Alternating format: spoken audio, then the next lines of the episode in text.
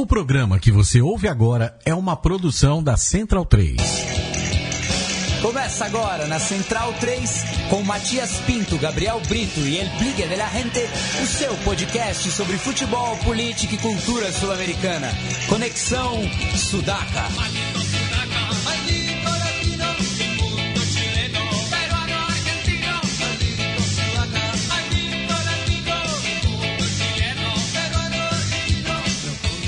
Buenas ouvintes da Central 3, está começando mais uma edição do Conexão Sudaca, ocupando e resistindo na sua placa de áudio. Meu nome é Matias Pinto e, como sempre, estou ao lado dos meus companheiros de batalha. Hoje, à minha esquerda, está ele, Gabriel Brito, o guerrilheiro da informação. Tudo bom, Gabriel? Tudo ótimo, Matias, tudo sem é, em movimento aí nessa vida, né? Sempre na luta.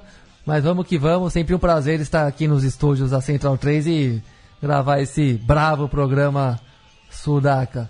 Bem, as, as, semanas nunca são tranquilas aqui na, no nosso continente, né? Essa acho que é proibido, ainda... acho que já faz nunca na história, acho que de 500 anos para cá nunca mais teve uma semana tranquila no continente. É, a, até por conta dos acontecimentos na, na, Venezuela, também tivemos manifestações no Chile, na Argentina. É, os equatorianos irão às urnas neste final de semana. E para falar um pouco disso tudo, né, numa, numa perspectiva é, também ligada aqui ao Brasil, a gente convidou o professor Fábio Luiz Barbosa dos Santos, lá do, do, do, Departamento de Relações Internacionais da Unifesp, Campus Osasco. Ele que recentemente lançou o livro Além do PT, é, a crise na esquerda brasileira em perspectiva latino-americana. É, tudo bom, Fábio? Tudo bom, Matias. Boa noite a você e a todos os ouvintes. Bem, vamos falar né, desse momento da crise na esquerda, tanto no Brasil quanto na América Latina, principalmente aqui na nossa vizinhança, na, na América do Sul. É, eu queria que você falasse um pouco também do, desse, dessa onda conservadora né, que tem atingido aqui a nossa região.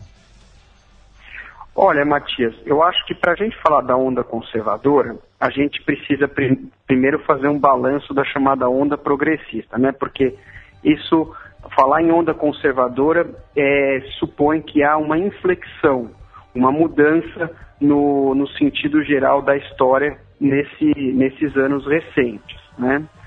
É, eu entendo que quando a gente analisa o, a característica, as características fundamentais dos governos que caracterizaram a chamada onda progressista e dos governos que estão agora substituindo em algumas situações, como no caso da Argentina e do Brasil, a gente observa fundamentalmente uma mudança, é, uma aceleração no tempo e na intensidade das medidas, mas não uma mudança de sentido.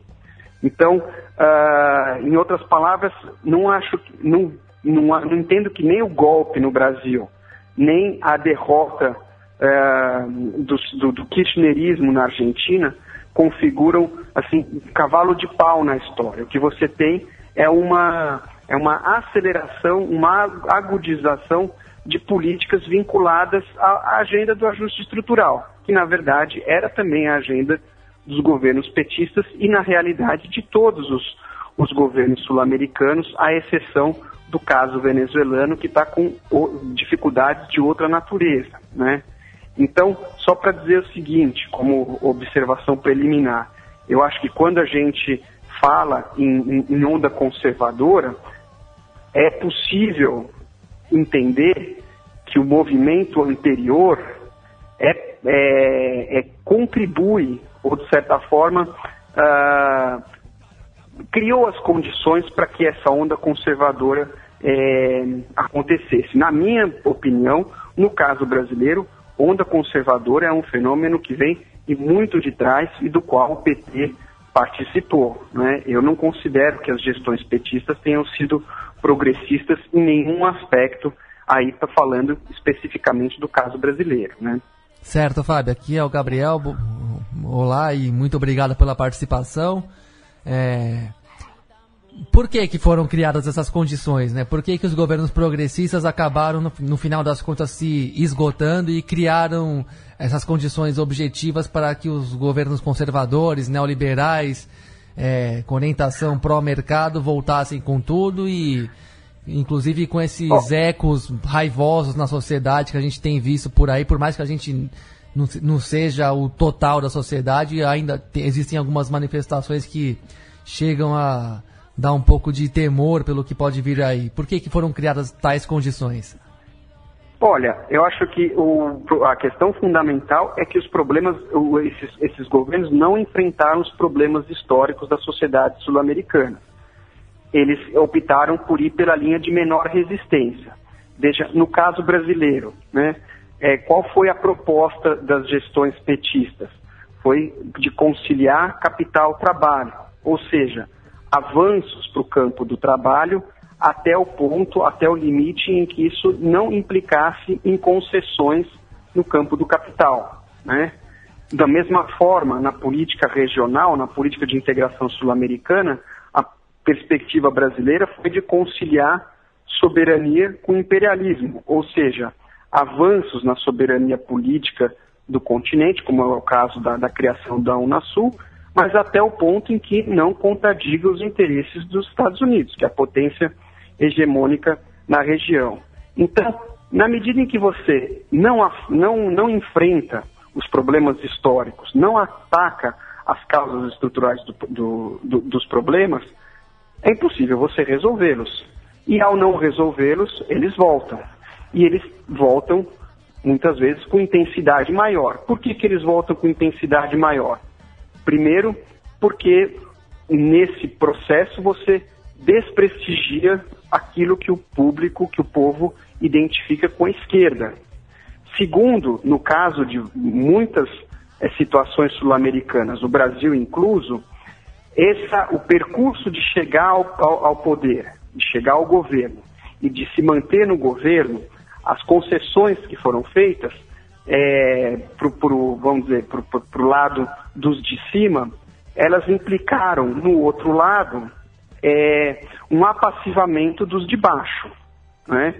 Então, essa, essa, o que alguns chamam como módulo lista de regulação do conflito social, ele envolveu essa, uh, de um lado, o, o, o apassivamento das organizações populares. Então, quando essa, as, as, as, condições, na verdade o que a gente deve avaliar é o contrário, é como se esgotaram as condições para manutenção dessas situações espúrias, né, onde, digamos, em que, em que você é, pretende, tem, a ambição de conciliar opostos, né, quando elas se esgotam, é, então tende a voltar com mais força por causa desses, desses pontos. Primeiro porque se acumulam ou se, ou, ou, ou, se represam. Uh, primeiro porque a, a, situação internacional se agudiza, né? vamos dizer, a, a, a crise estrutural do capitalismo. Então, existem medidas mais é, intensas, né? mais é, agressivas contra os trabalhadores. Mas, por outro lado, numa circunstância em que esses trabalhadores, o campo popular, está mais fragilizado, no caso brasileiro, depois de 13 anos de presidências petistas. E por que, que, o, que, o, que, o, que o campo popular está mais fragilizado, né, no caso brasileiro? Eu acho que a gente tem que entender, a gente deve lembrar que o, que, os, que o Partido dos Trabalhadores teve uma política uh, que desmobilizou, é, alienou e uh, apassivou mesmo as, uh, os, os, os, setores populares, né? Por que, que eu digo isso? Por que, que eu digo que confundiu, apassivou e alienou? Confundiu porque abraçou um programa e práticas da direita, fazendo-se passar como esquerda. Por que apassivou? Porque envolveu os setores populares na gestão pública, mas não para realizar as bandeiras históricas das organizações populares, mas para neutralizar esses movimentos. Por que alienou? Porque promoveu o consumo como solução para problemas sociais. Consumo que é uma via individual e não coletiva e que tende a mercantilizar o que deve ser entendido como direitos. Né? Então, é, nessas circunstâncias uh, em que você, por um lado, é, você debilita o, o, o campo popular, ao mesmo tempo em que você fortaleceu todos os segmentos que a gente uh, enfrenta.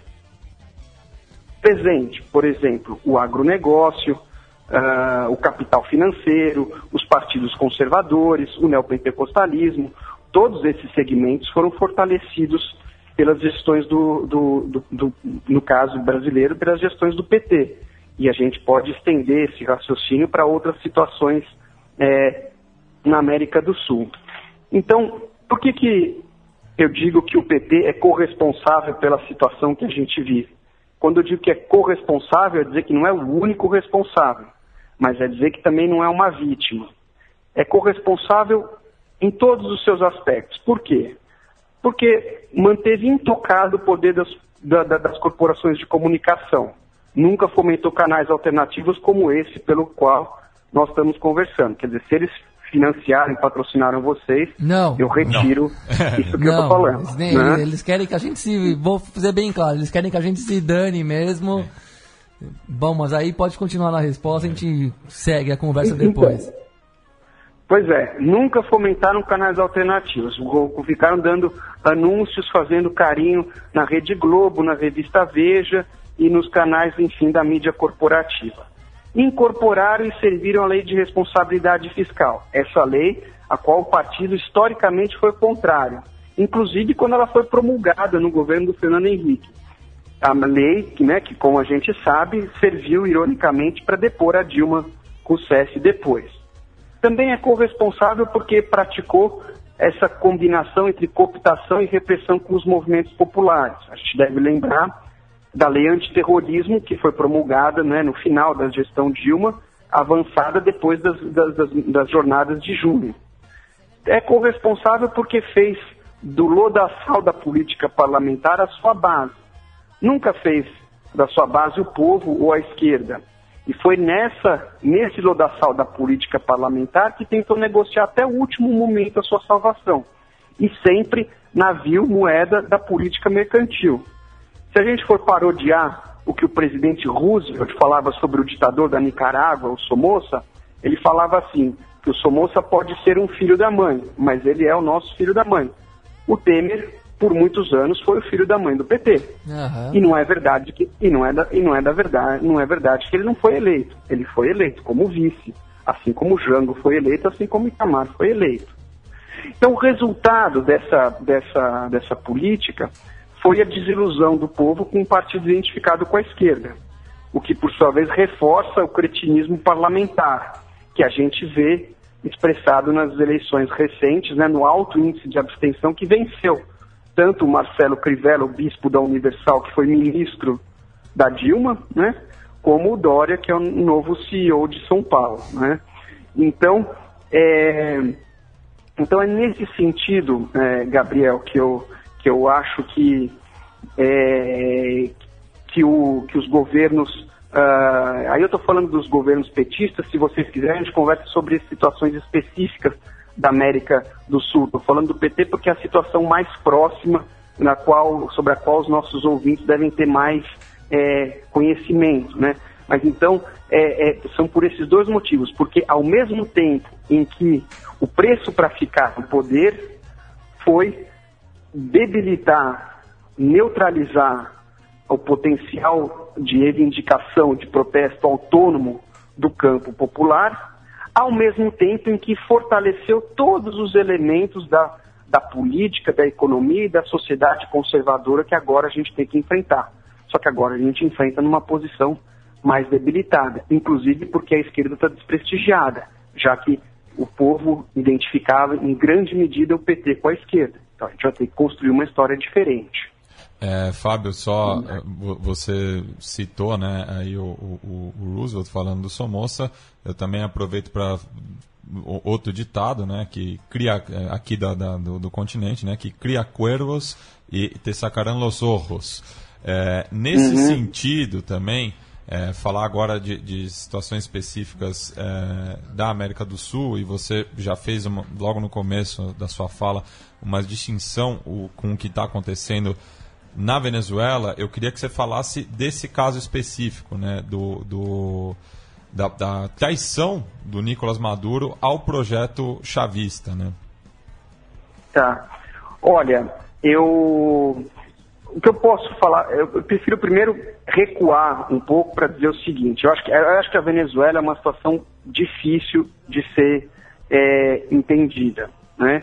É, o que está acontecendo agora. Mas o que eu posso falar com segurança é o seguinte: na, no, no, no, no, arco mais amplo da, da chamada onda progressista, o, a, a, experiência venezuelana foi a, a, a mais diferente.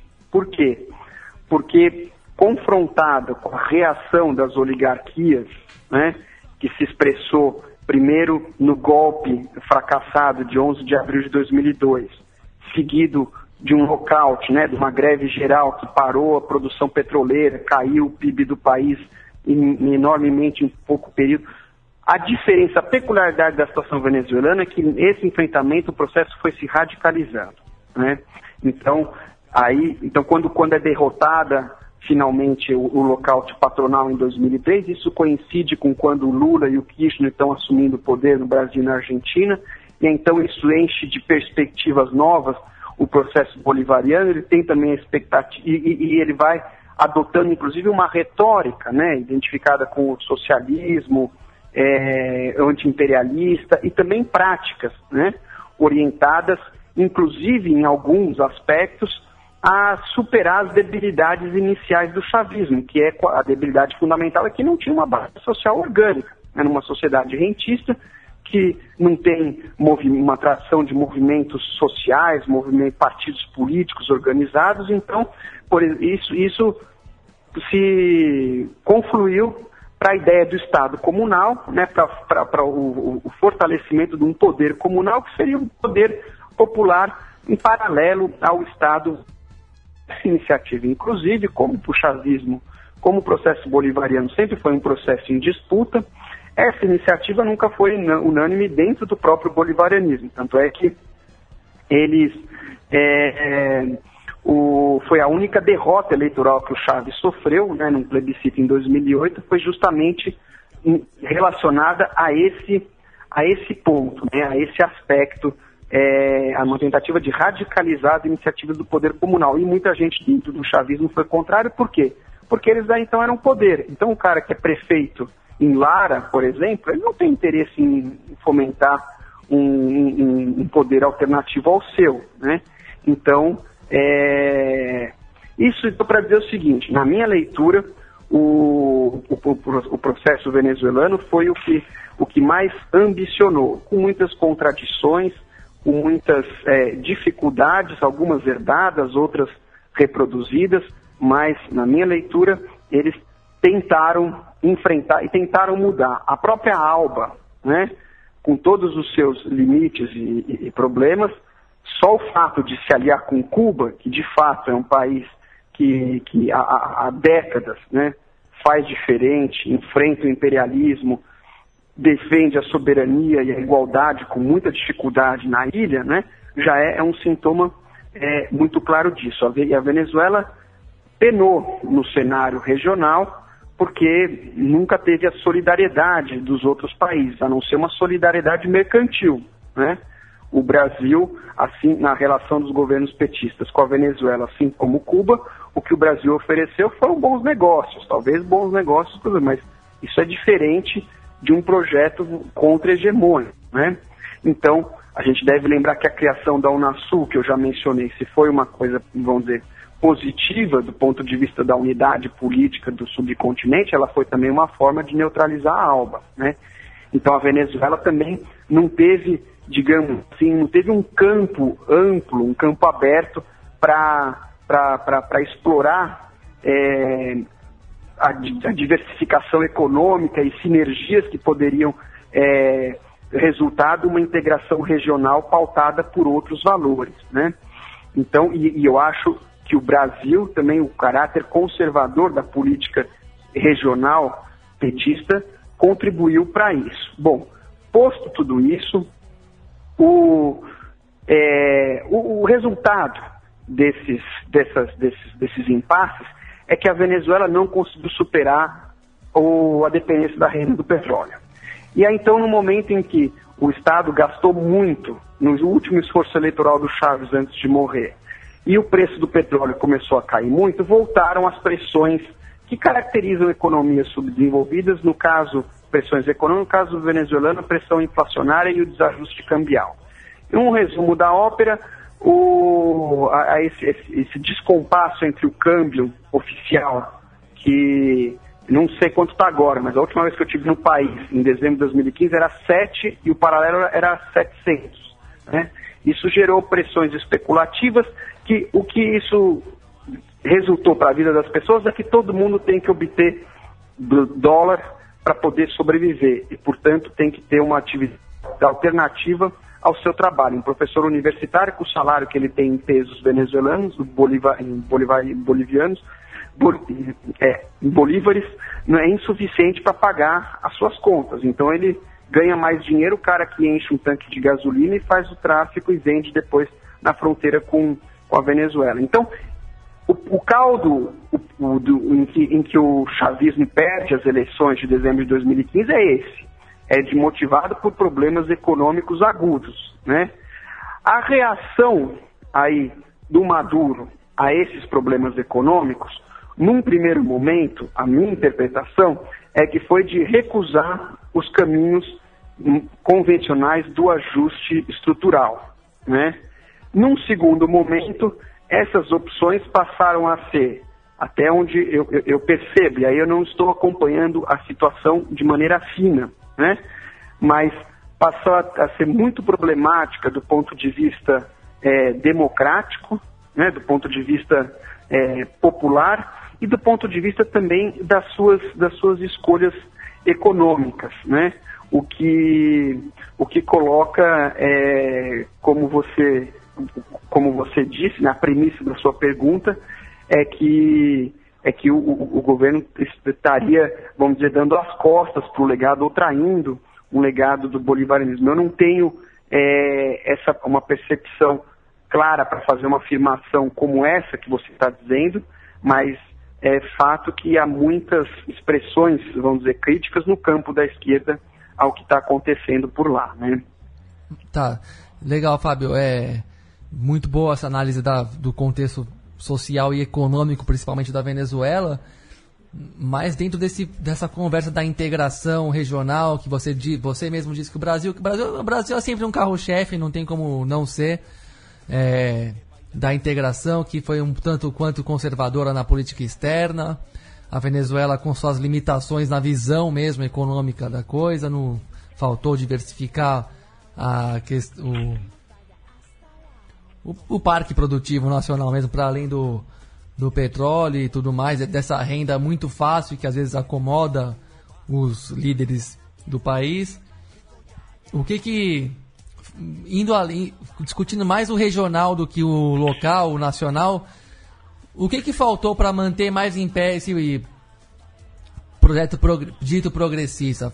É, chegou a ser, por um lado, uma certa abstração de analistas falar que havia uma onda progressista, até por como resposta aos anos 90 pautados pelo neoliberalismo, e sendo que na verdade não era uma integração tão autêntica, tão carnal mesmo dos desses governos ditos de esquerda, que na verdade não foram tão rompedores de velhos paradigmas.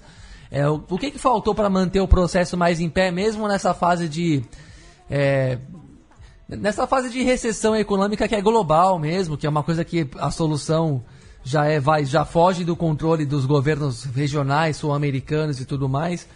Mas o que, que faltou para manter o, o, um projeto progressista mais de pé no, no todo da América do Sul? Eu acho que o que faltou foi enfrentar a raiz dos problemas, enfrentar os problemas na sua dimensão estrutural o, o caso brasileiro, assim como o caso boliv, boliviano, como o caso equatoriano, uruguaio, paraguaio, é, de, enfim, de todos os países identificados com onda progressista, com exceção da Venezuela, né, que é, eles enfrentaram os problemas na sua na, na distribuição de renda, na melhor das hipóteses. Né? E mesmo a Venezuela, qual foi o, o avanço fundamental e que, o que foi que desencadeou o golpe, a tentativa de golpe em 2002? Foi que o Estado venezuelano se reapropriou da renda petroleira. Portanto, adquiriu uma capacidade distributiva que estava eh, alijada, né? recuperou essa capacidade distributiva. Então, uh, como não enfrentou os, os problemas, não, não promoveu mudanças estruturais, também a natureza, a característica dos vínculos, vamos dizer, que o, que o povo tem com esses processos, ela é, ela, ela, ela é volátil, né? Fica, pode flutuar, vamos dizer, ao sabor das, das conjunturas uh, econômicas ou políticas, porque nenhum desses processos se preocupou em construir é, correlação de forças para modificar, por exemplo, o Estado né? Ou, é, e, ou, ou correlação de forças para mudar as estruturas da sociedade, né? Então, uh, veja, o que, o, que, o, que, o que eu estou querendo dizer, eu estou pensando, tendo como pano de fundo, a situação cubana. Vejam, Cuba nos anos 90 acabou a União Soviética. Eles tinham feito uma aposta de acoplar a economia cubana à União Soviética. Isso no, no, no final dos anos 60 e dos anos 70. Quando nos anos 90 acaba a União Soviética, o comércio internacional de Cuba desaba. Eles tinham quase 90% da movimentação econômica com o Comecon, o bloco dos países so, eh, soviéticos. O PIB cubano cai 35% em dois, três anos. O país passa fome, um país que tinha é, um alto padrão social, educacional e inclusive alimentar. E, no entanto, a revolução, e, e vão caindo todos os países do bloco socialista, um depois do outro, que nem um castelo de cartas. E, no entanto, Cuba atravessa. Aí você pergunta assim, mas como é que Cuba atravessou? Uma dificuldade econômica social infinitamente mais grave do que a que a Venezuela atravessa agora. É porque Cuba tem na sua, na sua raiz uma revolução. Essa revolução está tá alicerçada em dois valores, a igualdade e a soberania. Né? E ao longo do seu processo, sem querer idealizar a Revolução Cubana, que tem vários problemas, vários deles, inclusive, associados a essa opção de aproximação com os soviéticos, né? É, mas os, o, os cubanos construíram, consolidaram, reforçaram né, no, no povo essa a noção da soberania e da igualdade como direitos ou como conquistas inalienáveis do povo cubano. De modo então que, quando confrontados com as alternativas que se vislumbravam nesse contexto dos anos 90, conduzidos por uma direção na qual eles identificavam uma liderança íntegra, comprometida com os valores da revolução, eles apertaram o cinto e atravessaram. Porque o povo faz sacrifício quando entende o sentido do sacrifício. Só que esse sentido precisa ser construído historicamente. Qual é a, a, a retórica, por exemplo, do, do, de todos os governos petistas? A retórica do consumo. É o contrário da. Então, se você está sempre prometendo consumo, aumentar, elevar o padrão de consumo, no momento em que você tem. É, qual é a tua referência de padrão civilizatório? A tua referência de padrão civilizatório é Miami. Só que na América Latina, gente como o Celso Furtado já mostrou, que, que, é, é que esse padrão de consumo ele só se sustenta por meio do privilégio. E a outra cara do privilégio é, o, é a exclusão, é, o, é a pobreza, é a miséria. Né? Então, o, o, o, os, os governos lulistas apostaram na retórica do consumo, que está referida a um projeto de, enfim, de modernização, de sofisticação dos padrões de consumo e que, portanto, não, é, não prepara, não politiza o, o povo para o que seriam as condições é, enfim, porque seriam as condições da, da mudança social. Sim, sim. E de, algum, da, e de, de construir e, a igualdade. E de alguma maneira é. esse foi o mesmo padrão de governança dos outros dos vizinhos também, de falar muito do, Lula, do lulismo e do Brasil, porque nós estamos aqui, mas o padrão foi, foi, foi, similar no continente inteiro. Podemos citar, por exemplo, o Chile, que eu acho que é outro governo muito semelhante ao PT, no, no sentido das políticas bem tímidas de qualquer combate à desigualdade e uma distribuição de, de acordo do, com os marcos que interessam ao, ao, ao, livre mercado mesmo, dentro das possibilidades oferecidas por esse mesmo livre mercado e tal. Então é um padrão semelhante é. que se viu por aí, né? É um, faltou um, um, um, um espírito extra-institucional mais revolucionário mesmo para poder manter de pé na hora da tempestade. É, é isso o resumo, então. É, é, se você, você não, se você não constrói. Veja, vamos dar um exemplo. O Bolsa Família. Quando você vai falar com os petistas, então esse é o primeiro que eles vão falar, que Bolsa Família tirou não sei quantas pessoas da miséria, quantas pessoas da pobreza, e os mais empolgados vão falar na criação de uma nova classe média, classe C, etc. Só que o, o, o, em 13 anos de gestão petista, o Bolsa Família nunca foi institucionalizado como uma política de Estado, ou seja, nunca foi, não foi convertido em direito. E então é muito diferente você ter uma política social que entende a renda mínima como um direito ou você ter uma política assistencialista condicionada a, a, a, ao cumprimento de alguns requisitos, né, que, uh, que beneficia, talvez mais provisoriamente, talvez menos, uma, uma camada da população.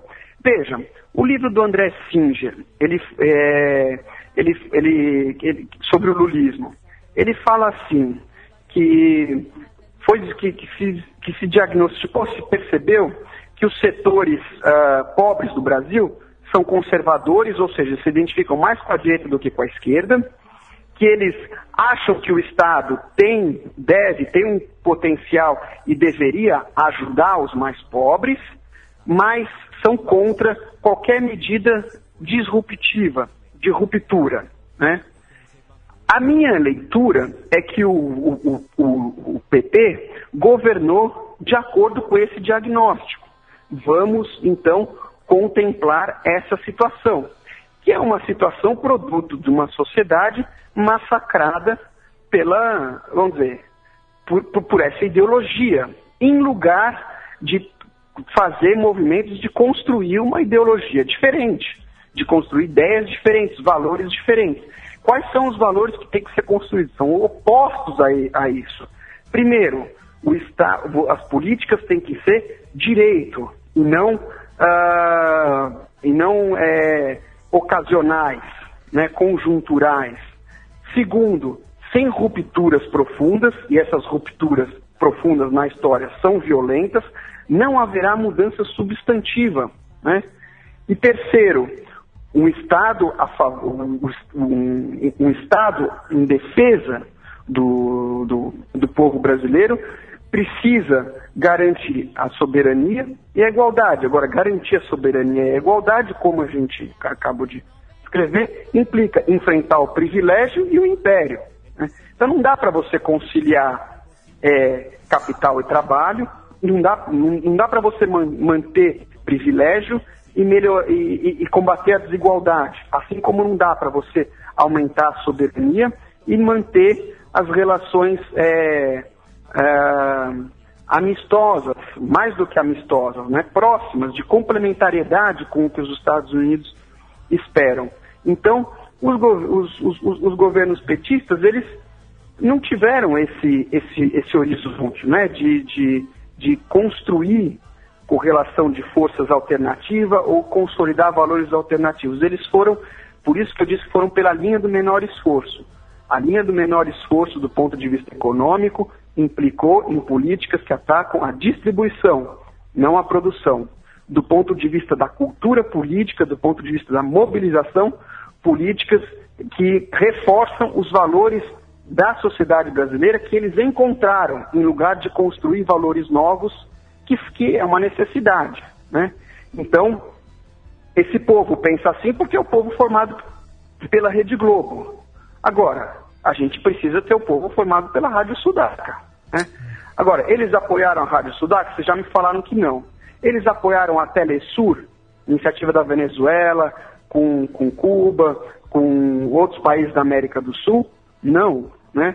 É, é, é, um dos únicos países, acho que é o único da, da chamada onda progressista que deu as portas para a Telesur. Aí você pergunta para gente assim, mais de esquerda, que envolvida com o governo próximo, por que, que vocês não apoiaram a Telesur? Eles falam, não sei. Né? Eu sei por quê, quer dizer, eu tenho uma hipótese por quê. É porque ao, ao Brasil, o Brasil infelizmente via as políticas que saíam da Venezuela como concorrentes e não como parceiras de um projeto é, de, de, de, de, hegemonia contra-hegemônico na América do Sul. Então, o Banco do Sul, a Sur, a ALBA, as iniciativas de potencial mais é, radical, né, o governo brasileiro simplesmente boicotou e com isso neutralizou o seu alcance, porque como você disse anteriormente, o Brasil é metade da América do Sul. Então, se o Brasil adere, é que nem a torcida do Corinthians aderir a manifestação contra a Previdência. A gente começa a virar o jogo, né? É, Fábio, para ir finalizando o, o, o nosso papo, é, eu queria que você também trouxesse a sua visão em relação a, ao processo eleitoral no Equador, né, no qual, é, há dois dias da eleição, o, existe um empate técnico entre o candidato oposicionista Guilherme Lasso e o candidato da situação, o Lenin Voltaire Moreno. Uhum. Olha, a situação, a, a, situação no Equador, nesse sentido, ela, é, ela tem alguma analogia ah, com, com situações recentes no Brasil. O que eu quero dizer é o seguinte: o candidato da ação não pode ser identificado como um candidato da esquerda, não deve ser identificado como um candidato da esquerda. Por quê? Porque o governo Rafael Correia, assim como o governo Evo Morales, tem adotado sistematicamente posturas de perseguição, repressão aos movimentos populares, aos movimentos sociais, é, ao mesmo tempo em que é, estimula aquilo que se chama nesses países como extrativismo, quer dizer, a exportação de produtos primários com todas as consequências agressivas ao meio ambiente e aos modos de vida indígena que, essa, que essas atividades implicam. Né? Portanto, tanto no Equador como na Bolívia, e é por isso, diga-se de passagem, que o Evo Morales perdeu o plebiscito que fez no, no ano passado, reivindicando um quarto, não um terceiro mandato. Né? Não é porque a direita ficou contra o Evo Morales, mas a base social do governo está fraturada nos dois países as pessoas, os, os, militantes de esquerda, as organizações de esquerda mais autônomos e mais comprometidos com a mudança, não apoiam esse governo. O outro candidato traduz, vamos dizer, interesse de setores convencionais é, da direita oligárquica equatoriana. Então, não é um cenário uh, que, que, que, apresenta muita esperança né, para quem acredita é, na, que a mudança é necessária na América do Sul. Porque, e aí eu quero fazer essa observação final, né, eu acho que qual é a lição fundamental que se deve tirar da onda, da chamada onda progressista, né, se, se quiserem, é que o, o espaço para reforma, para mudança dentro da ordem na América Latina é exíguo, é muito pequeno. Então, que e a, a, boa intenção não, não, não é suficiente. Né? É indiferente se o Lula queria ou não queria fazer reforma agrária, mas se ele pactuou, se ele não quis enfrentar os arrozeiros do, de Roraima para demarcar a fazenda Terra do Sol, não vai fazer reforma agrária. Né? Então, é, é, é, acho que essa é a lição principal. A gente, para uma a, a onda progressista, as estratégias, os caminhos traçados por essas organizações, partidos, foram suficientes para quê? Foram suficientes para chegar à presidência de vários países, num contexto de contestação aguda ao neoliberalismo. Né? No entanto, foram insuficientes para mudar esses países. Então, qual é a lição que se deve tirar? A lição que se deve tirar é que para se mudar esses países, você precisa ter uma, uma, uma correlação de forças, uma prática política, valores e um programa muito diferentes do que foram os dessas, o, o dessas experiências que agora estão uh, finalizando. Né? Para a gente falar assim em poucas palavras, né? no Brasil, por exemplo, a burguesia tem uma agenda, que é a agenda do ajuste estrutural. Tem organizações, o parlamento, a mídia, o judiciário, a polícia. O seu método, né, que é o, o método o, do amedrontamento, né, com, com, seja econômico, com desemprego, seja repressão.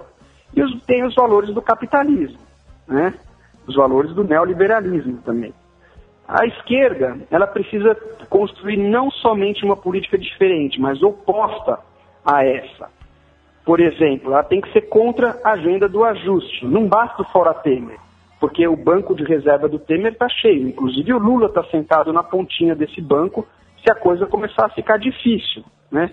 O que é preciso é colocar a riqueza e o, traba o trabalho a serviço do conjunto da população, o que alguns o que sintetiza o conteúdo do que seria uma revolução brasileira. Né? É necessário organizações que combinem a luta dentro da ordem com a luta contra a ordem. Vão precisar de múltiplas organizações nesse, é, que, né, que, que, tenham essa, essa prática. Né? Será preciso, então, que nem as ocupações de escola do ano passado. Só que para a gente frear isso e modificar a situação, a correlação de forças, vai ter que ocupar não só as escolas, mas vai ter que ocupar o país. Né?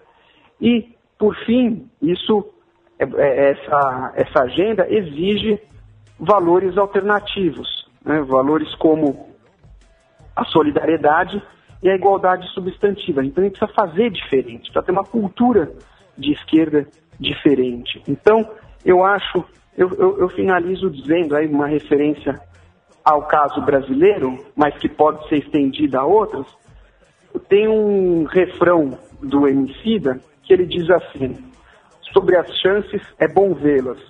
Às vezes se perde o telhado para ganhar as estrelas. Eu acho que nesse momento tem muita gente olhando o telhado. Que para quem é do PT ou para quem identifica a esquerda com o PT, a casa caiu. Para quem se tem como referência a mudança necessária, é uma oportunidade de voltar a se guiar pelas estrelas. E eu acho que é isso que a gente deve fazer. Sigamos então. É, Fábio, eu agradeço a sua presença aqui no Conexão Sudaca. O, lembrando, né, o, o, Fábio escreveu recentemente, lançou recentemente o livro Além do PT, a crise da esquerda brasileira em perspectiva latino-americano, pela editora Elefante. A gente vai linkar ali o, o, o site da, da editora para quem tiver interesse. E também o, o, Fábio enviou para a gente né, dois exemplares do livro, que futuramente a gente sorteará, mas por uma crise do, nos Correios aqui. É, um ato de sabotagem, de, um, um, um ato de sabotagem, segundo o Gabriel. É, vai demorar um pouco, mas a gente anuncia depois com calma, mas a gente agradece aí o, o gesto do professor Fábio e é, a gente deixa o, o espaço para você fazer alguma consideração final, caso é, seja da, do, do, seu gosto. Ah, sou eu que agradeço a vocês, guerrilheiros da mídia né, urbana, parceiro meu, que sou um guerrilheiro aqui do, das trincheiras da universidade e a gente se encontra sempre nas trincheiras da luta popular. Né?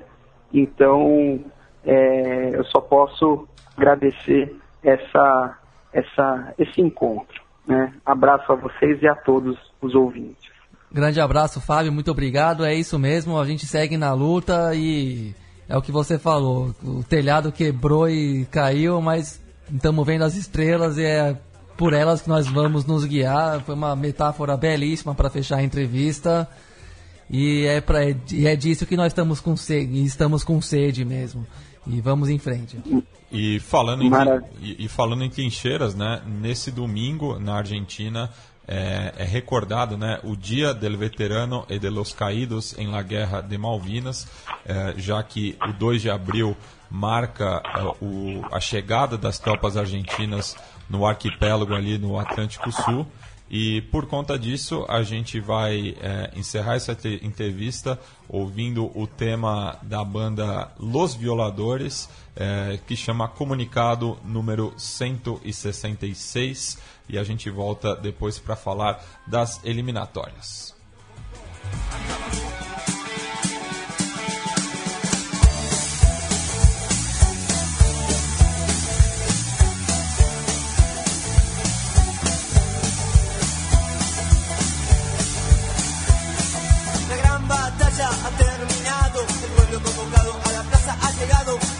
saber cuál es la situación, pero este día al balcón nadie asomó.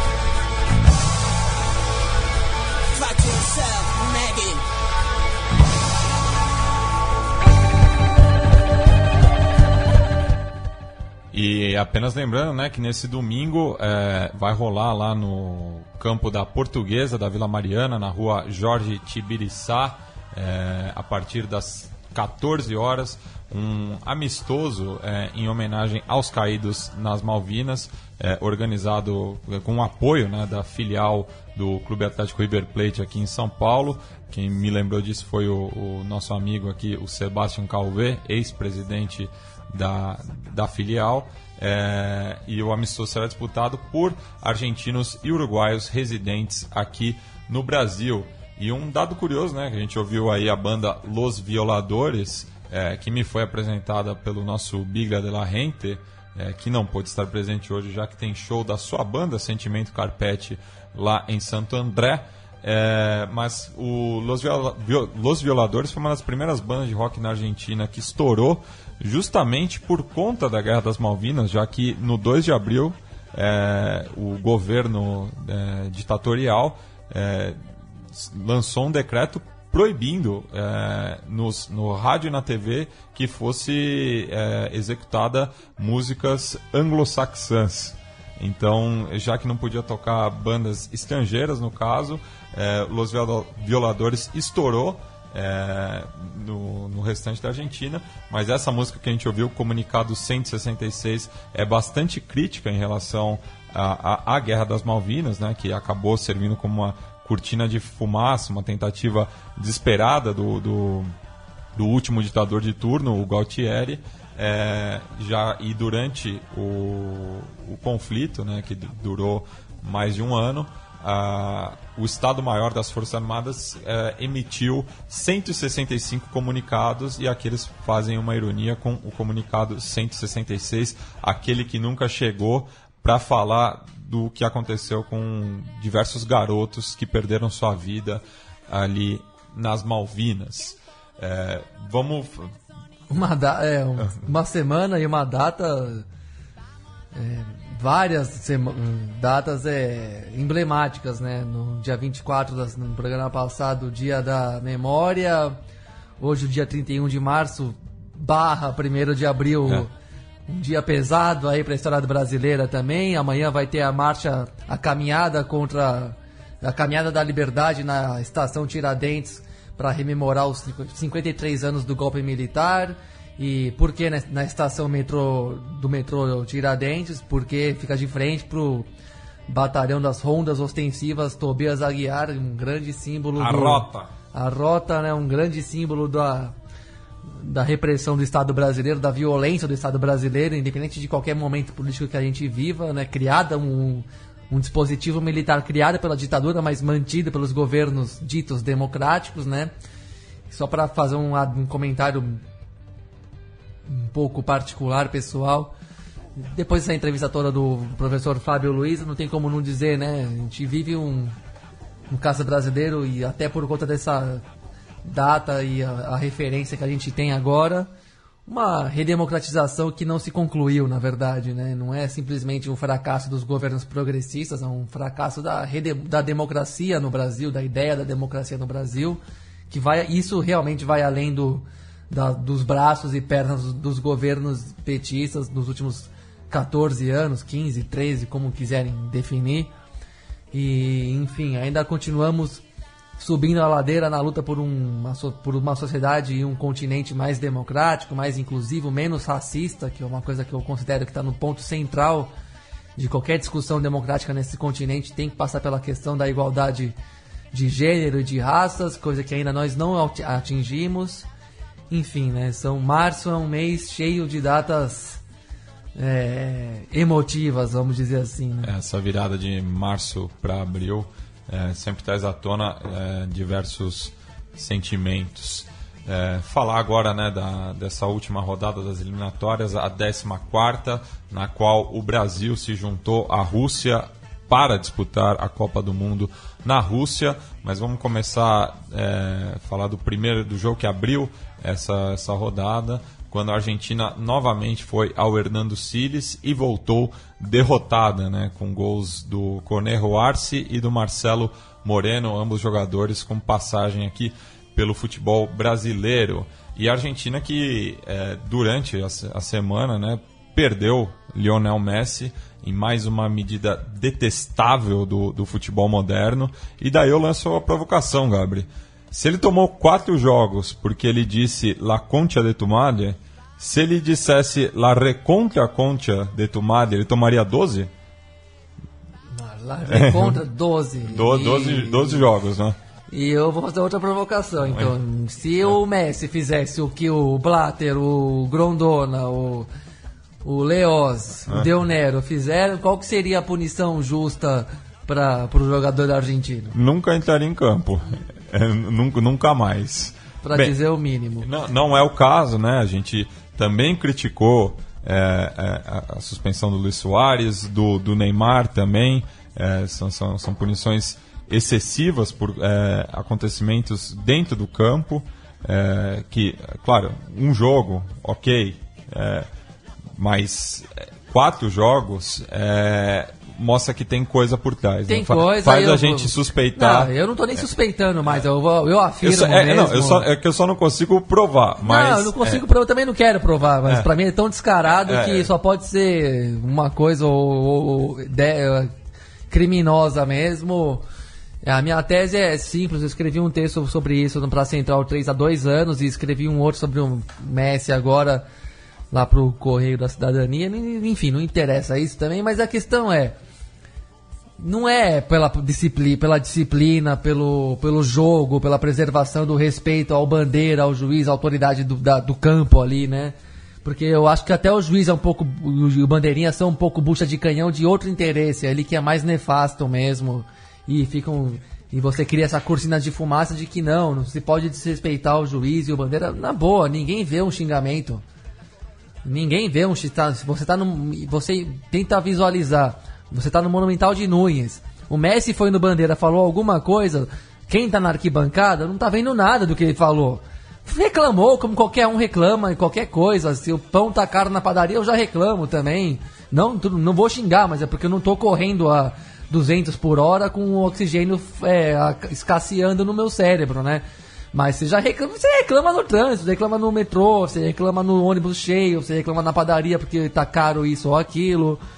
E você vai suspender o cara por causa de por quatro partidas, sendo que faltam por mais faltam três partidas de suspensão, sendo que faltam quatro rodadas. Quer dizer, você, como disse o Olé mesmo, colocaram fogo no caminho da seleção argentina para a Copa do Mundo. Não é que deram uma pequena punição disciplinar, não. Colocaram a Argentina com meio pé fora da Copa do Mundo. Não é brincadeira. Com esse time horroroso que a Argentina tem, jogar mais três rodadas sem o Messi e ter só mais uma no final, contra o Equador de visitante, é pedir para ser eliminado. E qual que, a, a minha, eu vou direto ao ponto, eu não, não- eu perdi, eu faz dois dias que eu não, vejo televisão por causa dessa, dessa suspensão do Messi. Vocês podem achar graça, mas eu não vejo televisão desde a última rodada do Campeonato Paulista, quarta-feira. Parei de assistir porque já basta também, já estamos dando muita audiência para essa para esse circo que tá o futebol gourmet, para usar um termo suave.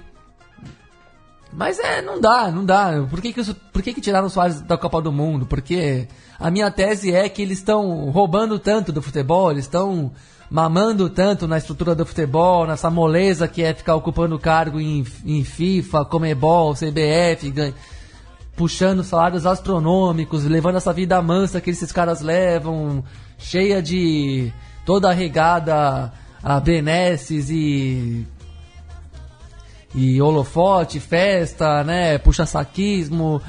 E esses caras caíram, os, os reis e príncipes foram postos a nu pelo FBI, foi pelo FBI, né, no- na falta de coisa meio... A gente já sabia, tudo que o FBI revelou, a gente já sabia, a gente já falava antes. Eles simplesmente comprovaram por A mais B que estão roubando futebol. O livro do Andrew Jennings, o jornalista inglês da BBC, já tinha mostrado as claras. A CPI do futebol da CBF, da Nike de, de 2000, 2001, do Congresso Brasileiro, já tinha mostrado que é tudo Zé Esquema, é tudo gente que tá sugando do futebol. E essa- essas pessoas não têm credibilidade. Ao, ao mesmo tempo que elas não têm credibilidade, eles querem vender um modelo de futebol moderno, com novas técnicas de administração, de gestão e não sei o que. E, e esse suposto novo modelo de gestão obriga o torcedor a gastar cada vez mais dinheiro para poder acompanhar o seu clube, o futebol está cada vez mais caro, os valores que giram em torno do futebol são cada vez mais astronômicos, mas na estrutura na estrutura do poder, na política do futebol, do esporte também, não. O futebol porque é o mais popular de todos e o mais rico de todos. A estrutura não muda. A cartolagem, o clientelismo e o, e o coronelismo político nos esportes continua intacto. Caiu a, a cúpula da FIFA, mas o que, que eles estão fazendo? Eles estão mudando as aparências. Eles, é, é é aquela velha máxima, eles estão mudando tudo para que nada mude. Eles estão mudando os postes, os, as caras que aparecem no- na, na câmera da, da televisão, mas as práticas, o sistema vai continuar igual. O- os conchavos vão continuar iguais. E a Comebol é um, é um vazio depois do, do Nicolas Leoz. A, a CBF, a AFA, como a gente tem dito aqui repetidamente, são vazios depois do Grondona e do, e do Ricardo Teixeira. Por mais absurdo que isso pareça, mas piorou. Não é que melhorou. Ele, esses, cara, esses velhos cartolas caíram pelo desgaste de 20 anos do- no poder, mas o que veio depois, até agora, não corrigiu nada. Pelo contrário, está tentando reorganizar as mesmas práticas, as mesmas lógicas de reprodução do poder e de troca de favores. Então, eles vão lá, a FIFA que pegou, lucrou 9, 10 bilhões de reais com a Copa do Mundo, por quê? Por- porque não podia lucrar 9 bilhões. Por que eu estou dizendo isso? O governo brasileiro deu um bilhão de reais de isenção fiscal para a FIFA e a exploração comercial da, da Copa do Mundo. Porra, os caras lucraram 9 bilhões de reais, eles não podiam dar um bilhão de imposto pro Brasil? Como legado da Copa do Mundo, como o mínimo de reparação para os gastos que o Estado teve. A Copa, a Copa do Mundo custou 28 bilhões de reais no Brasil. A FIFA lucrou 9 bilhões o- e não botou. E, quem investiu, que foi o Estado, os governos estaduais, municipais. A conta não fecha. A é, falo, o novo jargão, né? do- É. A conta não fecha. E a, a FIFA tinha mesmo que receber esse um bilhão de reais de isenção. É muita megalomania financeira e econômica desses caras. Eles estão sugando demais o produto. Então, no meio daquilo lá, daqueles protestos, daquela raiva toda com a Copa do Mundo da FIFA, dos padrões FIFAs, eles vão lá e pegam o Soares e faz um balde expiatório. Olha, nós cuidamos do futebol. A gente preza pela disciplina, pelo fair play, pelo respeito ao jogo. E com o Messi agora a mesma coisa. Não mudou nada, eles continuam lá fazendo as mesmas coisas de sempre, de, uma maneira um pouquinho mais discreta desde então, desde depois de 2015. Mas eles estão lá. O que, que eles fazem? Eles vão lá e pegam no Messi. É, Eles, eles vão lá e pegam, em- pegam em briga de torcida, briga de torcida organizada. Ninguém aqui é a favor de briga, de violência, de torcida, mas o problema do sistema não é a briga de torcida organizada, até porque essas torcidas, essas brigas têm a ver com questões sociais que vão muito além do futebol. Então, quanto mais eles se comprometem e mantêm o rabo preso com esses conchavos, com essa troca de favor, e mais eles vão falar mal de jogador, vão, vão criticar o Michael pelo que ele comemorou o gol, imitando galinha pra provocar gaviões, a torcida, do Corinthians. Dane-se, não é importante a provocação do Michael, o importante é o que esses caras fazem no futebol. Não é, é o que essa CBF, essa Federação Paulista faz até agora. O im- importante foi o Del Nero, na, na sexta-feira passada, mudar o, o estatuto da CBF pra quê? Pra poder concentrar mais poder nele e nas federações estaduais e esvaziar o poder político dos clubes. Isso que é o absurdo. Então eles vão lá, como eles têm rabo preso, tem contrato assinado, di- direito tele- televisivo, lucram milhões de reais com, esses, com, com todo esse, com todo esse negócio, eles vão lá e falam do Maicon, falam do Messi, mas não falam da, do- da putaria do, do extracampo. Então não dá pra levar mais a sério um futebol que suspende o Messi quatro jogos. Não dá pra levar a sério. É, é um absurdo o que fizeram com o Messi, que não tem nenhum histórico de indisciplina ainda por cima. É revoltante, assim. Eu, não- eu perdi a paciência completamente com a mídia depois de chegarem e passarem o pano pra suspensão do Messi, que é um cara que nunca foi um, um porra louca nem nada, e mesmo assim tá quase fora, fora da, da Copa do Mundo, né? E a Argentina sem o seu camisa 10, mais uma vez, É um time horroroso sem Não- camisa 10. né? não jogou nada. Com, com, com o Messi já, Já tá mal. já tá mal. Sem o Messi, é, perde muito. E, mais uma vez, né? é, Di Maria, é, Agüero, que entrou depois, du- durante o jogo.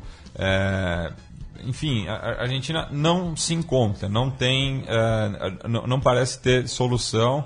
E, e lá, é, do, do- em- Buenos Aires, a culpa é do Patom Balsa, que chegou ontem. Assim, Pegou, e já pegou o circo pegando fogo, né? é. Mas, é, assim, co- como se, se o Sampaoli entrasse, que é um nome que vem ganhando força, que foi eliminado da, da, da Champions League pelo Leicester, que estava quase é, rebaixado na, na Que Premier só tem League. grosso no time, vamos É. falar a verdade. É, o Sampaoli parece que, que é a solução, então, para fazer esse bando de morto jogar. E Enfim. a gente até na, na sexta passada a gente falou, faz um tranca o time, faz um esqueminha parecido com o do Sabella na Copa do Mundo que garantiu a defesa em boa segurança e deixou o, o- o talento do Messi, do Di Maria, do Agüero, mesmo sendo um peito frio total, é, resolver alguma coisa na, na Copa do Mundo e que quase terminou em título mundial.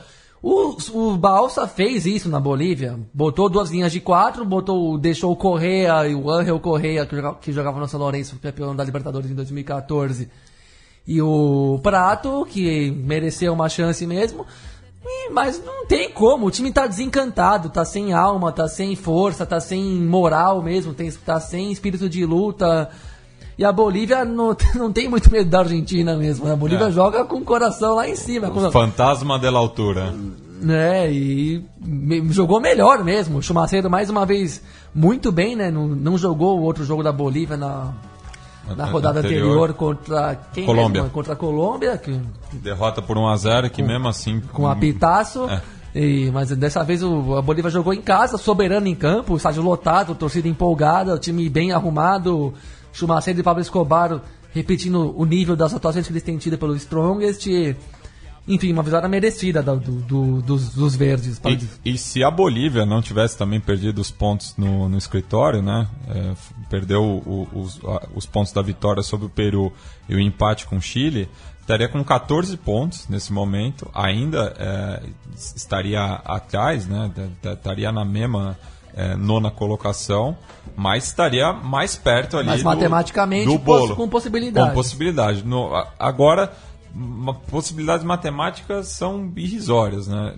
Não, se, se a Argentina pontuar já era. Então, muito difícil que, que a Bolívia chegue até a repescagem. Mas, eh, se não fosse por, por essa questão extra-campo também, a Bolívia estaria eh, ali na briga matematicamente. Eh, passemos agora né, para o, o jogo entre Equador e Colômbia, é, e que tem uma notícia extra-campo também em relação já é, política, né? Já que o, o candidato oposicionista, o Guillermo Lasso, ele foi agredido no Estádio Olímpico Atahualpa e isso repercutiu bastante ali, lembrando que essa é a última semana antes da- das eleições. É, mas, dentro de campo, quem apanhou foi o Equador, que desde a derrota para o Brasil né, não, não se encontrou novamente O nessas Equador, eliminatórias. A, a debacle veio mesmo. É um time que teve um começo brilhante, fez 12 pontos em quatro rodadas e desde então acho que nem, nem voltou a ganhar a partida, né? Não sei se voltou a ganhar no máximo uma vez, mas eu acho que nem chegou a ganhar mais ou ganhou só uma e acumulou muito ponto no primeiro turno e depois Ganhou da Venezuela. É. Mas hum, hum, se desencontrou, você vê que o jogadores como Casares não foram sequer convocados, é um time que se perdeu um pouco no caminho aí.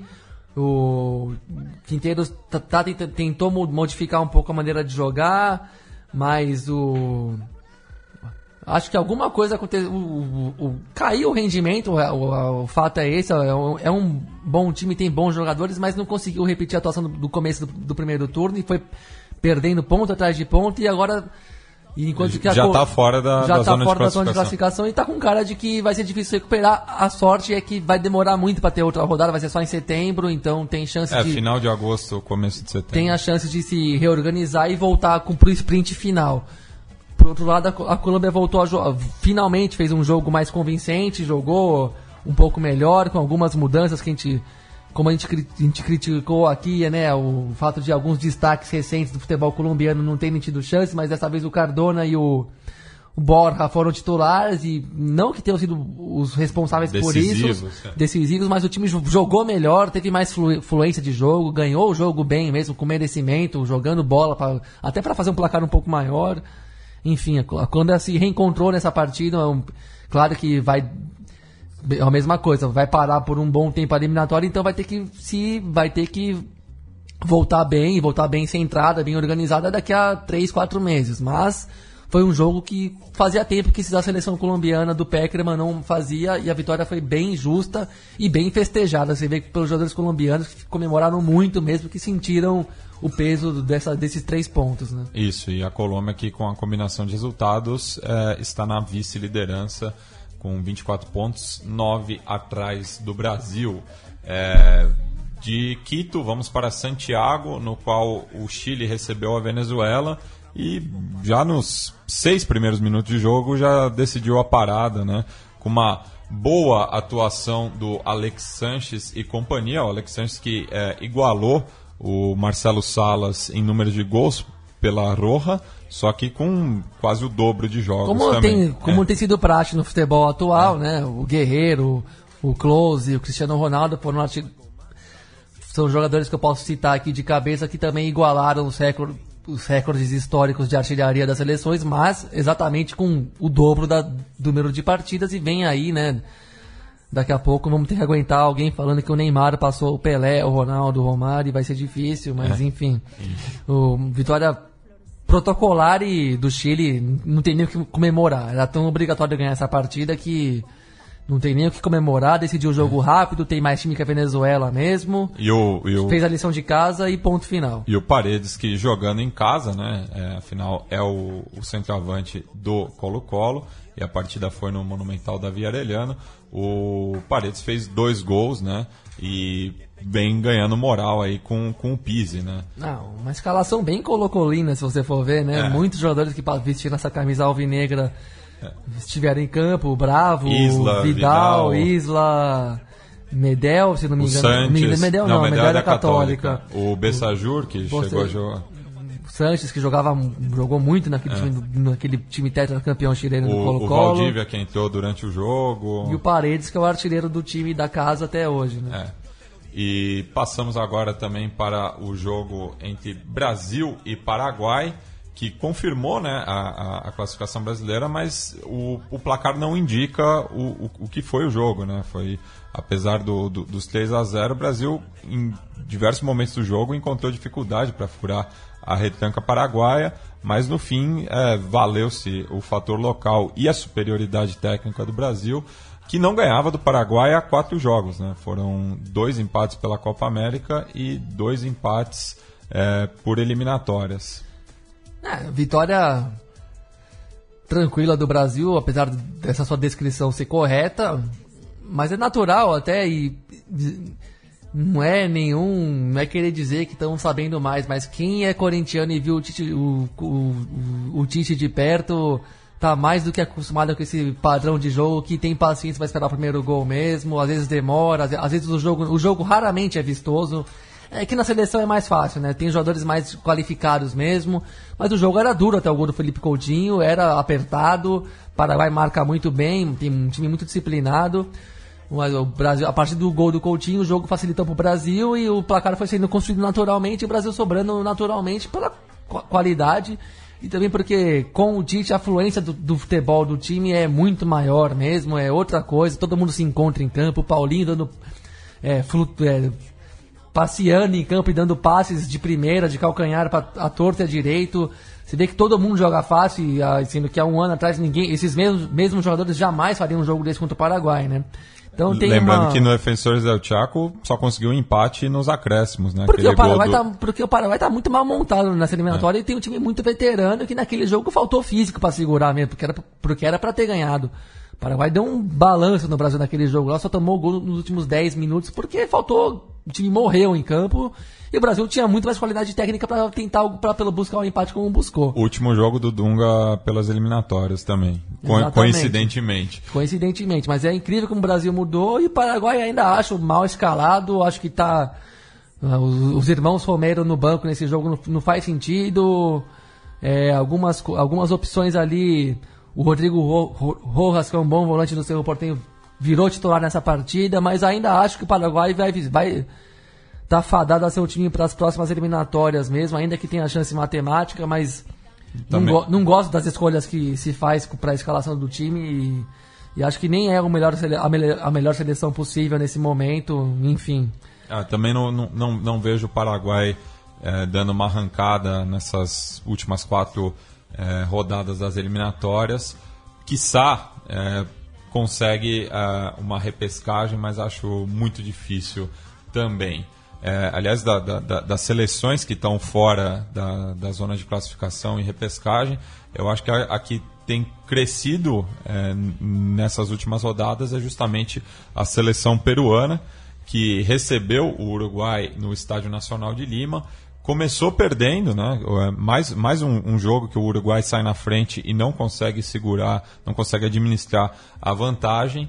E com uma bela assistência do Cueva para o Guerreiro e no segundo tempo o, o gol do Flores, conseguiu a virada e coloca. O, era um jogo chave né, para a seleção dirigida pelo Ricardo Gareca mas com, com essa vitória mantém viva, né? Vitória importante só pra corrigir foi o Yotun que deu o passe do primeiro gol.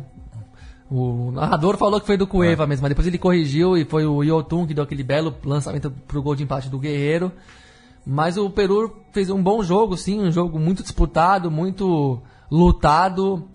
A, a seleção peruana, eu concordo com o seu comentário, tem crescido um pouco o rendimento, sim, tem mostrado alguma, alguma capacidade técnica é, ma- mais interessante, sim. A tem- partir daquela goleada sobre o Paraguai no Defensores del Chaco. Até porque tem bons jogadores mesmo, né? O Cueva e o. O Cueva, o Carrilho e o Guerreiro são bons exemplos disso. E. Enfim, mereceu ganhar, teve mais volume de jogo. Eu acho que o. A, a crítica que eu vou fazer do Uruguai é a mesma que eu fiz até na, na nossa conversa da semana passada com o nosso jornalista do Referi, né? O, o Gustavo. Gustavo ele fez um comentário que foi o que, que eu acho que é um bom resumo mesmo que o Oscar Tabares ele opta muito pelos jogadores que têm a memória coletiva do, do processo do- das, seleções, das seleções uruguaias nos últimos anos.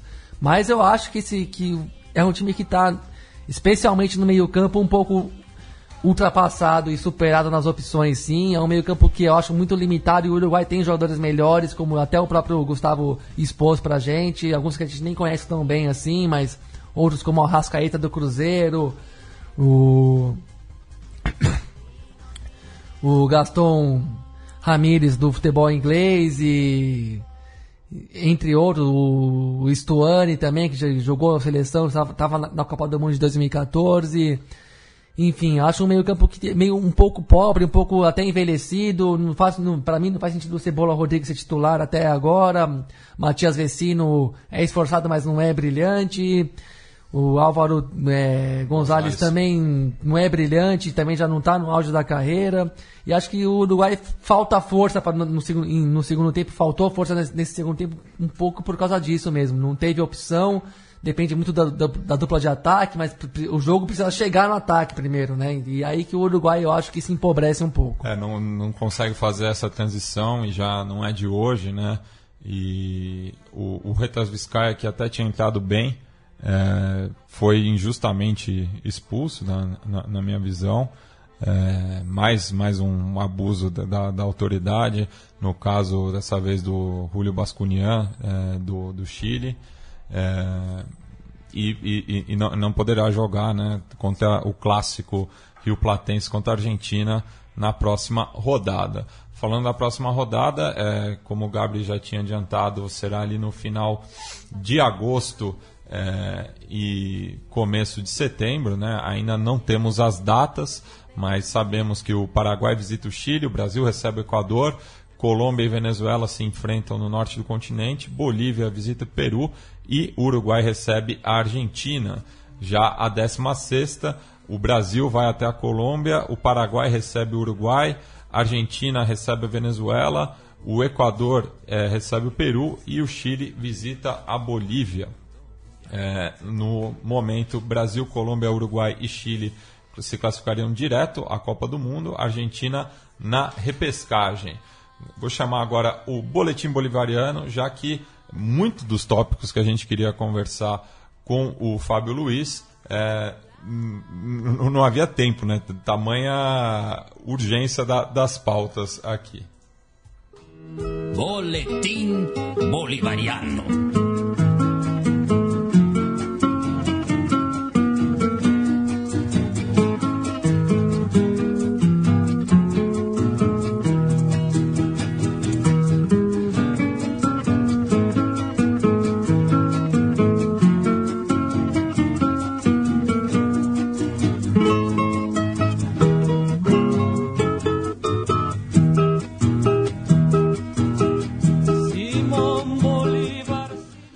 Bem, Gabriel, nesse exato momento, ali no Congresso eh, Nacional em Assunção, no Paraguai, eh, manifestantes invadiram a, a- a sessão do Senado eh, por conta né, de, um, de um acordo eh, entre correligionários do Horácio Cartes e do Fernando Lugo para que os dois pudessem disputar a próxima eleição. Né? Lembrando que no Paraguai não existe reeleição, então o Horácio Cartes estaria descartado, com perdão do trocadilho, e o Fernando Lugo, é, que foi impeachmentado em 2012, é, também é, tenta viabilizar a sua candidatura.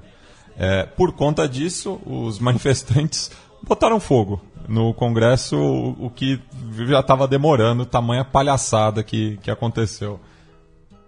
É, é, é por aí mesmo, né? Estamos num, num momento de crise ge- geral no continente, crise econômica que se desdobra em crise política, exatamente porque, como disse o Fábio na entrevista, não se rompe com o com as estruturas é, econômicas e políticas também do continente no sentido de quebrar os monopólios, né? Que é o que interessa, né? Quebrar o não é não basta distribuir um pouquinho mais de renda e de poder e até de direitos quando você está numa fase econômica muito positiva que logo na, quando vier a tempestade, quando vier a fase ruim, não, não- já deixam de valer porque não tem como sustentar. E é isso que acontece em diversas intensidades de, intensidades, de maneiras diferentes e tudo mais. Mas eu acho que está acontecendo em todos os países do continente, de, de- em menor ou menor escala, de- com qualquer perfil de governo. Tá tudo entrando numa crise de credibilidade muito grande, os sistemas po- políticos muito desgastados, exatamente porque tá- tudo é mais ou menos igual como sempre foi, no final das contas é isso. E, os- e, ah, depois, depois de começar o século com a ilusão da transformação social, todos esses povos em algum, de alguma maneira estão se deparando com a porta fechando, né? E é isso que está acontecendo. No Paraguai, é, no, no caso, o desrespeito à vontade popular e o autoritarismo do Estado é um pouco mais visível, desde o jeito como se depois o Fer- o Fernando Logo, com um processo fraudulento de a partir de um caso de violência no campo, quando um grupo de camp- camponeses dissidentes entrou em confronto com a polícia, com a polícia paraguaia e tivemos mortes de lado a lado e a partir daí se se desenrolou um processo de impeachment que eh, prejudicou um governo supostamente aliado dos movimentos sociais, não era tanto assim também, mas enfim, né, já era alguma coisa menos oligárquica. E isso já no Paraguai, no Paraguai que é um país extremamente oligárquico ainda, não se tolerava e, e já se já se fez o se deu o golpe ali naquele momento para retomar o poder para os pros herdeiros do estronismo, né, do ditador que governou o Paraguai durante décadas e tudo mais. É, e agora nesse momento um acordão de lado a lado, né, uma coisa meio PT e PSDB hum, fazendo uma alusão aqui meio imediatista. E os dois tentando aplanar o terreno para que eles mesmos continuem, continuem sendo os atores representantes do povo paraguaio, mas que pelo jeito mostra que está um pouco cansado dessas velhas, desses velhos cenários, des- dessas velhas figuras. E não tem muito mais o que comentar porque está acontecendo agora mesmo, né, enquanto a gente faz o programa. Isso. Mas é um se tem alguém que não tá errado é quem meteu fogo nessa porra aí.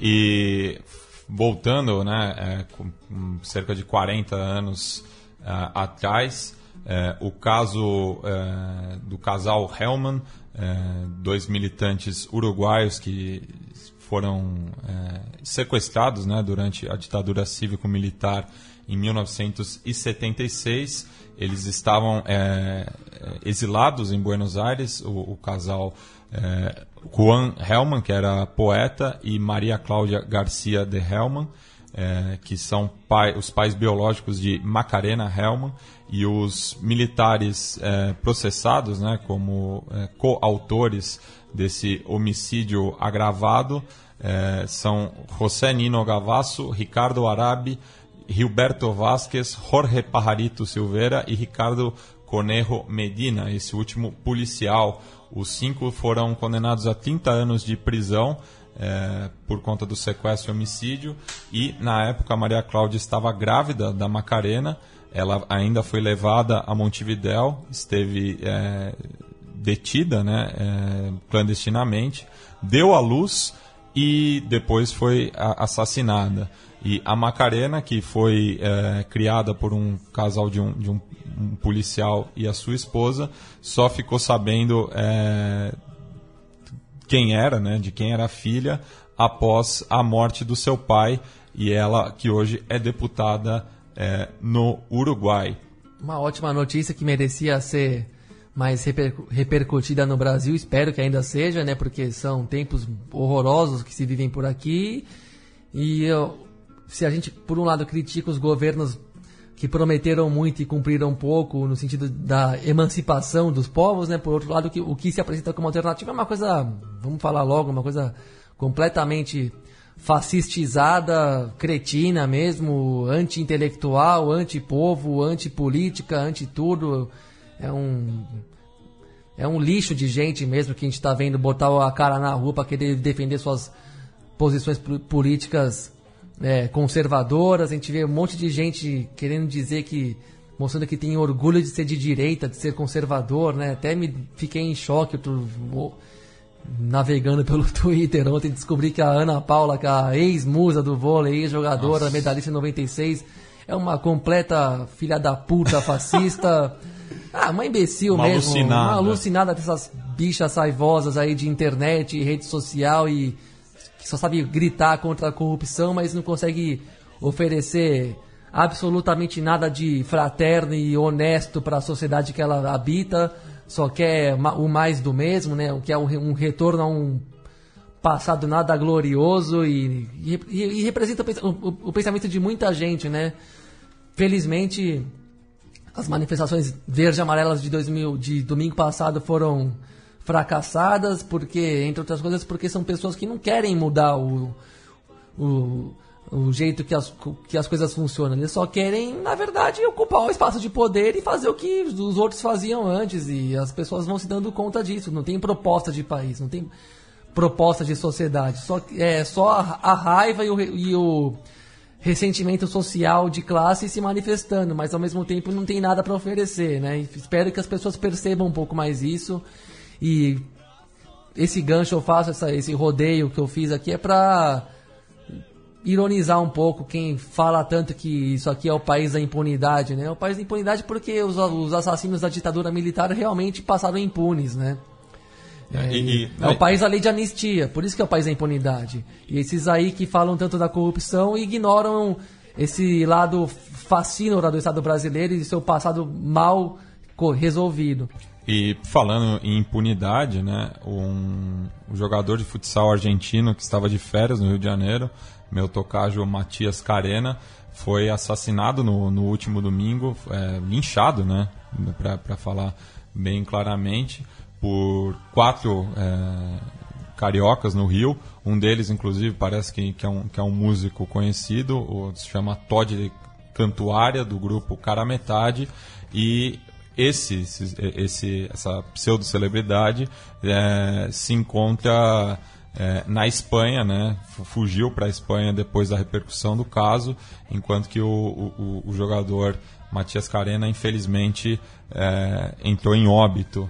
E a gente clama por justiça nesse caso e tudo também, bem, que é um reflexo da, da- de- dessa sociedade da- é, desses brasileira. pseudo-brasileiros que é um monte de gente é, tosca, sem, sem cidadania, sem educação, sem, ideo- sem noção ideológica, política, política de nada e que vomita ódio e rancor a tudo que lhe seja diferente. É isso, não consegue. A gente vive um momento onde está cheio de moral, um monte de gente que simplesmente não sabe conviver com nada que seja diferente da sua realidade pequena, da sua bolha né, existencial, né? E é engraçado, é, foi interessante ver a declaração da irmã do Matias Carena, né? Que fala que não tem rancor do país, do Brasil e tal, mas quer que seja feita a justiça. Não tem rancor do, do local, mas tem, é, claro, né? Do acontecimento em si vai ser uma dor eterna, mas é isso, né? Qual- aonde foi o crime? Foi em Copacabana, né? Uma, uma casa noturna, um lugar onde da gente de bem, da gente É. que pode, né? Da gente que faz o Brasil, que, que jura, que paga os impostos, né? Como gostam de vomitar, grande bosta de pagar imposto. É, é o mínimo, né? Você quer viver aonde? É, Mas, mas mesmo assim, outros, E- o- e- outros levantam cartaz de que sonegar é, É um direito. é- não, é legítima defesa. É, né? Tá, é. isso, esse é o Brasil canalha, fascista, sem caráter e completamente xenófobo e chauvinista que tá achando que tá podendo, né? E acha que vai fazer o que bem entender, que, não, que ninguém nunca vai olhar porque eles podem, que eles são agentes de bem, enquanto que os outros que se danem, né? É, e a- aqui no Conexão Sudaca, a gente que preza sempre a fraternidade entre os povos é, sul-americanos, é, já que semana que vem teremos a estreia dos clubes brasileiros na, na atual edição da Copa Sul-Americana e um confronto né, inusitado é, coloca frente a frente o Clube Atlético Defensa e Justiça é, de Florencio Varela, na Grande Buenos Aires, contra o São Paulo. Esse jogo já mudou de data várias vezes, de horário, de estádio, mas agora está definido. O jogo será na próxima quarta-feira, é, dia 6 de abril. é, no estádio do Lanús, é, na verdade dia 5 de abril, perdão, no estádio do Lanús, ali no, no sul de Buenos Aires, a partir das 7h15. E para apresentar o Alcon, como é conhecido o clube, é, o Juan Martim Moreno, do Departamento de Imprensa do Defensa e Justiça, vai falar um pouco brevemente da história do clube.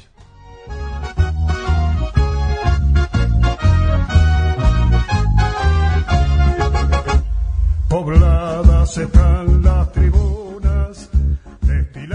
Bueno, Defensa y Justicia es un club fundado el 20 de marzo de 1935, tiene 72 años, para lo que es Argentina, los clubes deportivos, es un club relativamente joven, eh, que tuvo un inicio social, con actividades sociales, como eran bailes, shows, eh, encuentros de amigos, y que recién en 1977 logra su afiliación a la AFA y comienza a, a participar de los torneos de fútbol argentino a partir de 1980.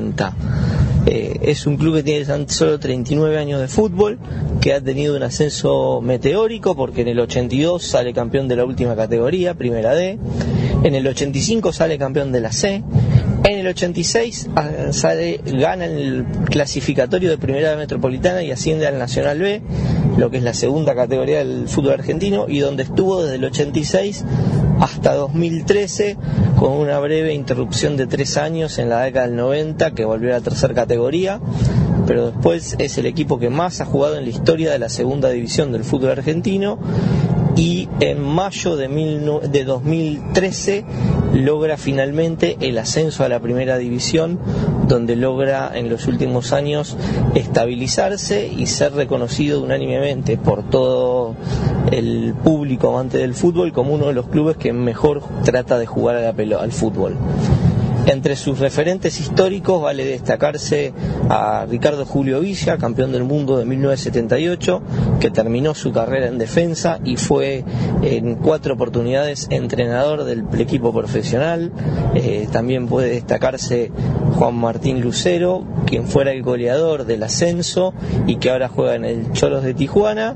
Y también podemos nombrar a Marcelo Ojeda, arquero que debutara en defensa e hiciera sus primeros partidos como profesional en defensa y que luego de- a partir de Lanús y el Tenerife de España lograra un reconocimiento internacional hasta ganar en una oportunidad el premio Zamora al mejor arquero del fútbol español. Eh, defensa es una institución joven, humilde, pujante, eh, que trata de jugar siempre un buen fútbol, de arriesgar y esperamos que todos ahora, a partir de esta participación en la Copa Conmebol Sudamericana, nos puedan conocer y puedan disfrutar de nuestro fútbol. Un saludo para todos. Agradeço ao Juan Martim e o Departamento de Imprensa do Defensa e Justiça por essa apresentação. E ele esqueceu de comentar um, um detalhe bastante curioso de que as cores do clube, né, o verde e amarelo, são um- uma, é, são as mesmas cores do, da, da linha 148 né, do- dos coletivos em Buenos Aires, já que o, o presidente do clube que assumiu em 1982 o Eduardo Ricardo Pérez era presidente da companhia El Alcon, que dá o, o apelido ao time, né, os Falcões, e que desde então veste um- a camisa similar à da seleção brasileira. É, é, só, só, só acho interessante esse detalhe. E os demais jogos né, dessa, dessa primeira fase da, da Copa Sul-Americana. Começa na terça-feira, é, dia 4, quando o petroleiro Jacubia, Jacuíbia, da Bolívia, recebe a Universidade Católica de Quito. É, mais tarde, é, no mesmo horário, às 9h45, o Nacional Querido visita o Cruzeiro, enquanto que o Independente recebe a Aliança Lima em Avejaneda. Já na quarta, além do jogo entre Defensa e Justiça e São Paulo, outro duelo brasileiro-argentino, quando a Ponte Preta recebe no Moisés do Carelli o Rinácia Esgrima La Plata. E o Everton eh, de Vina del Mar recebe o Patriotas de Bojacá da Colômbia. Mais tarde, a Universidade de Chile visita Itaquera, eh, onde enfrenta o Corinthians, enquanto que o Fluminense recebe o Liverpool de Montevidéu no Maracanã. Já na quinta, o Sport recebe o Danúbio eh, de Montevidéu, o Estudiantes eh, de Caracas recebe o Sol de América do Paraguai, enquanto que o Deportivo Cuenca visita o Oriente Petroleiro. Gabriel, considerações finais? Ah, sim, né? Ah, programa muito bacana hoje com a entrevista e tudo mais, essas notícias que vão ah, esquentando a América do Sul aí. E só queria que todos fizéssemos boas reflexões desses processos políticos, assim, antes de qualquer decisão e atitude apaixonada, tomada de partida apa- apaixonada e às vezes inconsequente, e pensar no que é bom para a vida do continente, das populações do continente, da diversidade cultural, social, racial que existe aqui no, no- na América do Sul, né? As coisas só vão dar certo quando, independente de quem governe, os paí nossos paí países e sociedades forem pensados a serviço de todos esses grupos, né? Não a serviço de, dos eternos privilégios e também, vou acrescentar aqui, da, da estrutura é, econômica muito neocolonial, né? Muito calcada na exploração de matérias-primas, né? A América do Sul precisa se livrar disso, precisa se livrar desse papel na divisão internacional do, da economia de mero exportador de matéria-prima que depois vira produto agregado de muito maior valor e, consequentemente, desgasta a- a- as comunidades e natureza do nosso continente e, e enrique- enriquece grupos e países que estão completamente alheios a nós, né? E um, um saludo ao pessoal do Defensa e Justiça, né? Tem que respeitar um time que decide as cores do, do uniforme por conta de uma linha de ônibus, né? Me, me faz lembrar o o Cruz da Esperança, o time da, da Casa Verde de Várzea, tradicionalíssimo, já na faixa dos. Já um time da década de 40 aqui do futebol de Várzea de São Paulo, que tem esse nome de Cruz da Esperança, porque é o nome de uma praça da, da Casa Verde, onde muitas linhas de ônibus começavam e terminavam, né? Davam, era o ponto de chegada e de partida de muitas linhas de ônibus, e o time foi fundado pelos funcionários da, das, de- dos ônibus que se encontravam nessa praça e criaram um time de futebol como forma de divers- diversão, integração e desfrute da vida, né? E só não podemos deixar passar batido, já que o nosso companheiro Rafael Piva chegou na final da Forja dos Campeões, o torneio amador mais tradicional eh, do pugilismo brasileiro. Eh, a luta será amanhã. eh, o, o evento todo né, começa a partir das 5 horas, ali na Rua 14, eh, no bairro dos Pimentas, em Guarulhos no Coliseu Box Center. É, é isso, Coliseu Box Center. É, entrada franca e o Piva foi nosso convidado aqui quando a gente falou justamente do boxe autônomo. Vamos sorte ao Piva que também é, desfruta do Piva futebol varziano. Bumaye, como Piva Bumaye. comentou o nosso amigo Rodolfo Moreno. É isso. É, encerramos mais essa edição do Conexão Sudaca e esperamos vocês até a próxima sexta. Hasta! Viu uma produção da Central 3. Para ouvir a programação completa, acesse central3.com.br.